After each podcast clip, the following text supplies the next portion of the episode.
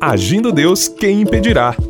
Uma palavra de fé, esperança, amor e prosperidade para a sua vida. Bom dia mais uma vez, gente querida. Graças a Deus por estar aqui com vocês aqui numa nova semana. Como eu sempre tenho dito aqui, novas expectativas, esperança, muita fé. Com a graça de Deus, com certeza vamos vencer em nome de Jesus. Seja bem-vindo ao Agir de Deus aqui pela Sara Brasil de Curitiba. E nessa manhã está comigo aqui o meu genro Jefferson Júnior, que vou a partir de agora chamá-lo de Juninho. Bom dia, Juninho. Bom dia, pastor Edson. Bom dia, ouvintes. Mais uma segunda-feira, graças a Deus, mais uma semana, esse mês abençoado. Vamos juntos aí e que Deus abençoe. Graças a Deus. Gente, é o seguinte: se você deseja participar com a gente pelo WhatsApp, você pede oração você confirma a sua audiência, você conta a sua bênção. Aliás, quero agradecer a você, hein? A você que enviou semana passada pra gente. A maioria pede oração, alguns dizem assim: olha, estou gostando demais, a palavra tem me ajudado. Então é muito bom essa, essa interatividade aí.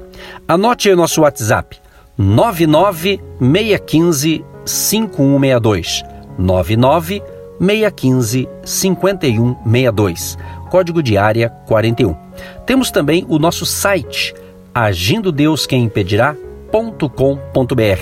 Nesse site você conecta com o nosso canal no YouTube, o nosso Facebook, nossas redes sociais também, o Instagram, como também o nosso podcast, quer dizer, ali tudo no nosso site, que é um site exclusivo desse projeto de evangelização pelo rádio, pela internet, pelas redes sociais participe você também. E no nosso site ali, agindo Deus quem impedirá.com.br, ali na área de contato, você clica ali e tem ali também a, a, conta, caso você queira, né, semear uma oferta para manter o projeto, principalmente o projeto rádio.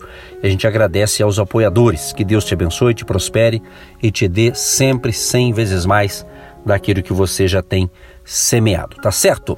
Muito bem, meus amados, nós vamos para a palavra de Deus e a gente vai discorrer aqui um texto bacana, vamos compartilhar algo aqui de Mateus, capítulo 7. Vamos falar algumas coisas, mas o Juninho aqui que vai dar o início aqui. Bom, pessoal, vamos lá então. Deus os abençoe mais uma vez. Tamo junto aí mais essa manhã. Bom, vamos lá. Mateus 7, desde o versículo 1 até o final dele lá, a gente vai vai discorrer hoje aqui. Não julguem para que vocês não sejam julgados, pois da mesma forma que julgarem, vocês serão julgados, e a medida que usarem também será usada para medir vocês. Aí no, no 3, né? Porque você repara no cisco que está no olho do seu irmão e não se dá conta da viga que está no seu próprio olho. Como que você pode dizer ao seu irmão: Deixe-me tirar o cisco do seu olho quando há uma viga no seu? Hipócrita, tire primeiro a viga do seu olho, então você verá claramente para tirar o cisco dado ao seu irmão. Bom, meus amigos, então vamos parar aqui no 5 por enquanto, para a gente poder discorrer e falar um pouco sobre essa, esses ensinamentos, porque os ensinamentos de Cristo, no final desse verso aqui, a gente vai, vai entender por que de fato eles servem, né? Então, o fato de julgar, né? É, aqui está bem claro, da maneira que você julgar, as pessoas também vão te julgar. Da maneira que você falar dos outros, os outros vão falar de você. Então, tome muito cuidado daquilo que sai da sua boca. As palavras elas podem abençoar a vida de alguém ou podem amaldiçoar a vida de alguém. É interessante essa colocação e tem outro lado também, que aqui Jesus ele, ele não está proibindo necessariamente a censura, as opiniões, né, ou a condenação é de erros. O que ele está, vamos assim dizer, proibindo aqui é justamente o, o criticismo, ou seja, o espírito de procurar erros nos outros e que às vezes passa por cima dos próprios defeitos, né? Que gera ali uma, uma questão assim de alguém que quer condenar o outro, mas ele é um outro também, né? Que está com a vida complicada, né? Então Jesus diz: olha, cuidado, porque às vezes você está julgando e você também vai ser julgado. Então, muito cuidado com essa questão. Então, esse negócio aqui, Juninho, é, é muito interessante, porque ainda mais numa sociedade que a gente vive hoje, no mundial e no Brasil não é diferente. Então, aí cada um querendo é, é, julgar o outro, tem que tomar muito cuidado. De repente, a gente está enfrentando um problema porque não está observando esse detalhe. Se Jesus falou, está falado, né? vamos assim não, dizer. Né? Não, pois é, exatamente. O mestre, né? O mestre ele falou, uhum. é isso aí. Bom, seguindo aqui então, né? É, ele fala sobre a trave que está no seu olho e o cisco que está no olho do seu irmão. Aqui, pastor, é interessante porque como é que se tira uma trave? Não é de uma maneira delicada, Uhum. Uma trave você tira com força, uma trave você tira de forma um pouco mais brusca, digamos assim. É dessa forma que você tem que tratar o seu próprio pecado. É dessa forma que você tem que tratar os seus próprios erros. E aí quando você vai se dirigir ao seu irmão, tem que ser com uma delicadeza para tirar um cisco, porque o cisco é pequeno e ele está no olho do seu irmão. Então, quando você for corrigir alguém, quando você for ajudar alguém, é, você tem que ser muito delicado, porque você está tirando na verdade um cisco.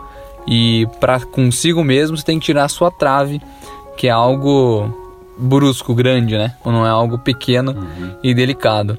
Bom, é isso. É, outra também parte bacana para a gente analisar é que a gente percebe que aqui o objetivo é a gente corrigir os nossos erros. Primeiro a gente corrige os nossos erros, a gente busca solucionar os nossos próprios problemas para depois tentar corrigir o erro do próximo, né? É, eu me corrigi. Então, isso é o que ele está dizendo aqui também, né? Ele fala assim no verso 5: ele fala, Hipócrita, tira primeiro a trave do teu olho e então cuidarás de tirar o argueiro do olho do teu irmão, né? Quer dizer, então ele chama de hipócrita. E a gente vê, né, rapaz, assim, uma, no mundo todo, no Brasil, né, principalmente, né, essa, uma onda de uma hipocrisia, assim, de gente querer dar uma lição de moral, mas tá com a vida suja, né? Ah, Se for olhar para esse lado, é bem interessante Sim. essas colocações aqui, né? Mas vamos partir para o verso 7, então, pulando essa parte aqui, nós estamos analisando, assim, bem, bem assim, vamos assim dizer, bem por cima, o que Jesus falou e esperamos que essas palavras, a nossa conversa desta manhã, possa estar fazendo você refletir, meu amigo, minha amiga, meu querido, minha querida ouvinte. Lembrando que no final nós vamos orar para que Deus nos dê graça para a gente colocar em prática aqui esses princípios ou esses ensinamentos aqui de Jesus. Eu vou ler aqui, daí o, o Júnior continua. O verso 7, Jesus diz: Pedi e dar-se-vos-á, buscai e encontrareis, batei e e abrir-se-vos-á, porque aquele que pede, recebe, e o que busca, encontra, e ao que bate, se abre. Esses dois versos aqui eu utilizo muito quando a gente vai orar, que fala justamente sobre a bondade de Deus como um pai. E, e interessante que a primeira parte do capítulo 7, do 1 ao 6, é sobre aquelas questões da gente melhorar a nossa vida. Aí ele já entra agora, peça a Deus, se aquilo que você pede, você vai receber.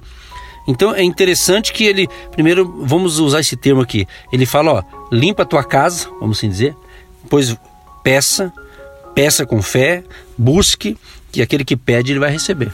Perfeito, exatamente isso. Ele primeiro é, fala, faça a sua parte, né? Então, uhum. limpe ali a sua casa, trabalhe dentro de você e aí depois, é, com certeza, Deus vai te atender, né? É uma, uma exigência que você faça as coisas, né? Você peça, você busque, você bata, você vá, você trabalhe, você faça as coisas, que aí a recompensa vem depois, né? Será dado, é, será encontrado e a porta vai se abrir. Pois todo aquele que pede, recebe, quem busca, encontra, e quem bate, a porta abre. É perfeito, exatamente isso.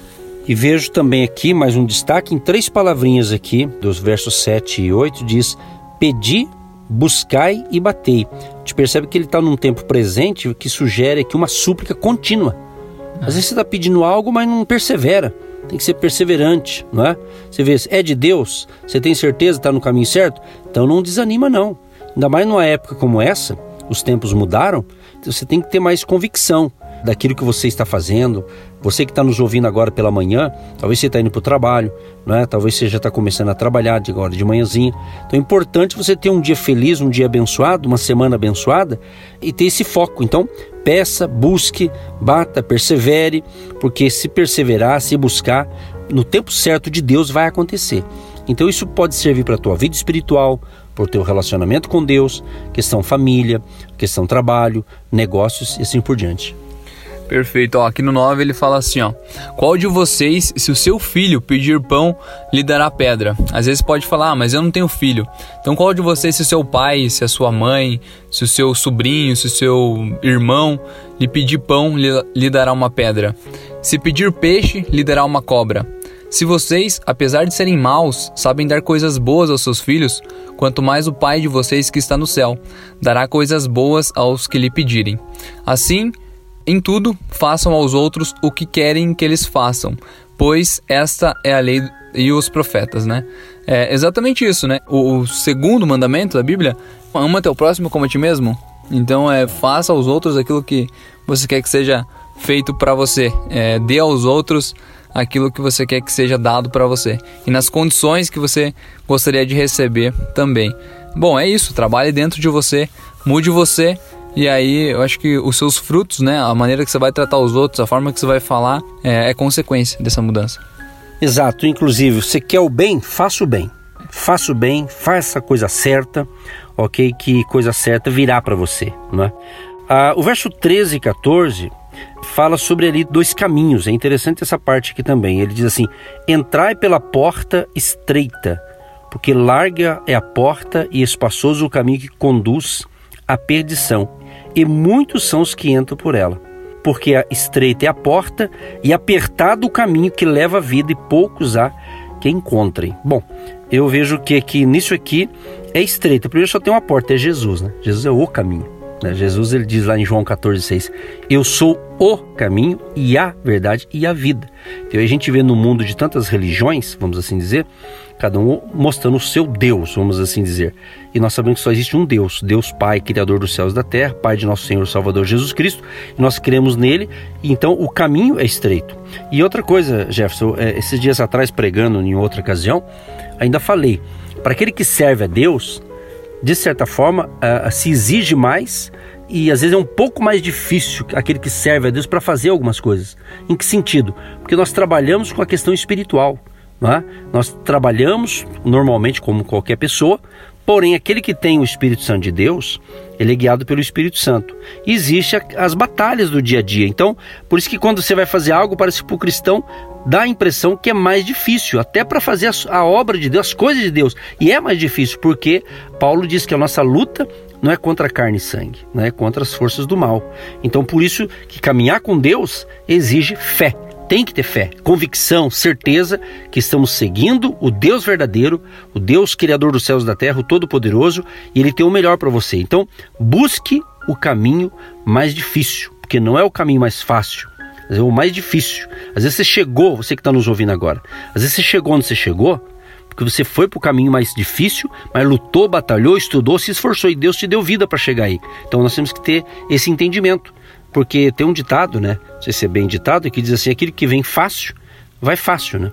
É, parece aquela família é, de gente muito cheia da grana e o filho cresce num lar cheio de grana, o pai muito rico, muito bem sucedido e tal, e de repente ele não valoriza o que tem.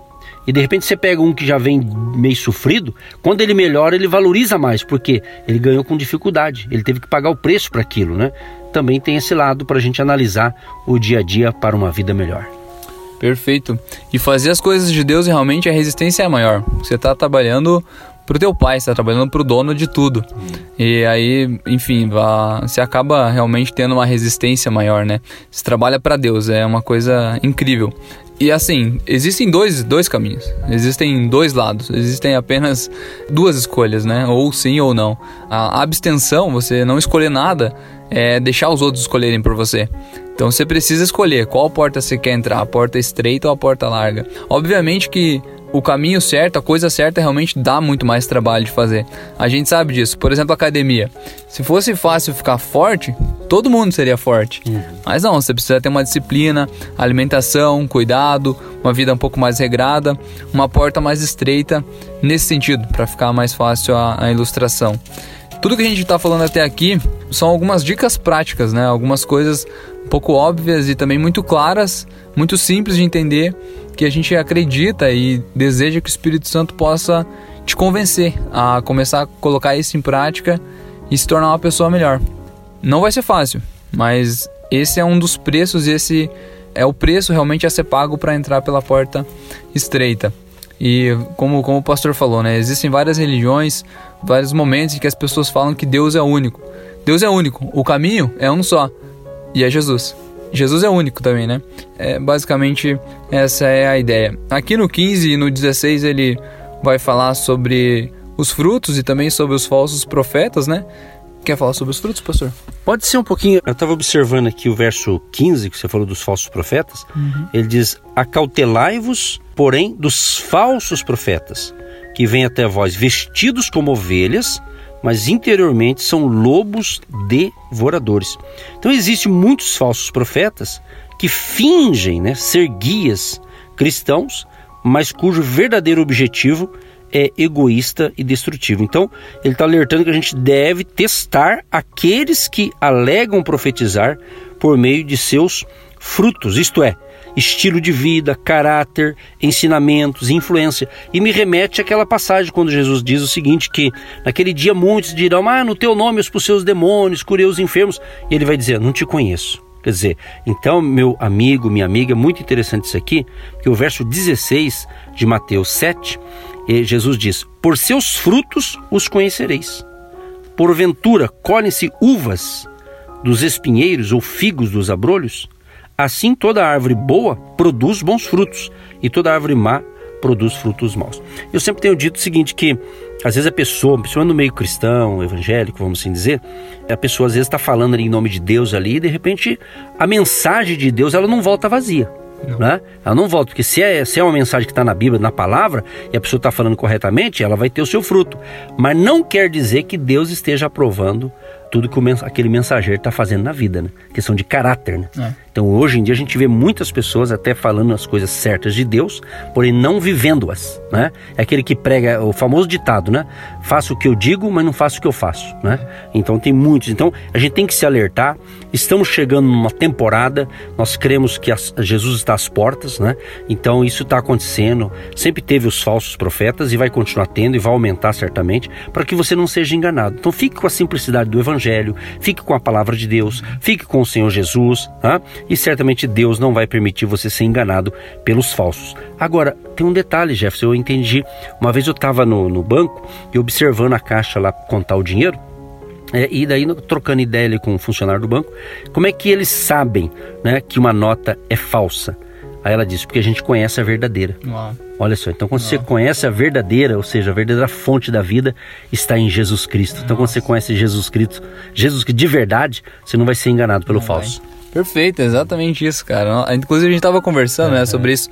Tem que se aprofundar realmente em conhecer quem é Jesus, conhecer quem, quem ele é na história e também como o Messias, né, como o Cristo, como Deus que veio, o, o Verbo encarnado. É, então você precisa conhecer isso, você precisa se conectar com o Gênesis da vida a essência da vida, né? O porquê que você está na Terra, por que você foi criado, por quem que você foi criado, qual que é o teu propósito. Então você precisa encontrar isso para que você não seja enganado. Uma vez que você vai dar de frente com o Criador, você vai olhar para os outros e, evidentemente, você vai conseguir identificar que são falsos. Para complementar, no 22 ele fala: Muitos me dirão naquele dia: Senhor, Senhor, não profetizamos nós em teu nome? Em teu nome não expulsamos demônios e não realizamos muitos milagres? Então eu lhes direi claramente: Nunca os conheci. Afastem-se de mim, vocês que praticam o mal. Então, meus queridos, é, é isso que a gente veio falando até aqui. São algumas instruções, instruções práticas, como eu disse. O pastor também reforçou, muito simples do evangelho. É aquilo de você não julgar, aquilo da maneira que você julgar, você vai ser julgado, aquilo que você falar, provavelmente você vai colher. E se você quiser conhecer a sua vida, conhecer quem você de fato é, olhe para os seus frutos. Quais frutos você tem deixado? Como está sendo seu relacionamento com a sua esposa, com seus filhos, com a sua família? É algo positivo, é algo negativo, é indiferente, então esse é você. Os seus frutos vão te, te determinar, né? Por exemplo, no inverno, você olha uma, duas árvores, uma que dá é, laranja, outra que dá mimosa, mexerica, pocã, enfim. Fora da época você não consegue ver fruto, então é só um, algumas folhas ali e um tronco. Fora da época você não consegue identificar. Mas na época de dar fruto é que você consegue ver. Olha, aquilo ali é tal, aquilo ali é outra exatamente por conta do fruto. Sem o fruto é, é tudo a mesma coisa. Então você vai conseguir se identificar pelos seus frutos. E aí o 24, a gente chega aqui, ó. Portanto, quem ouve essas minhas palavras e as pratica é como um homem prudente que construiu a sua casa sobre a rocha. Cai a chuva, transbordam os rios, sopram os ventos e deram contra aquela casa. E ela não caiu, porque tinha o seu alicerce na rocha. Mas quem ouve essas minhas palavras e não as pratica é como um insensato que construiu a sua casa sobre areia. Caiu a chuva, transbordaram os rios, sopraram os ventos e deram contra aquela casa. E ela caiu, e foi grande a sua queda.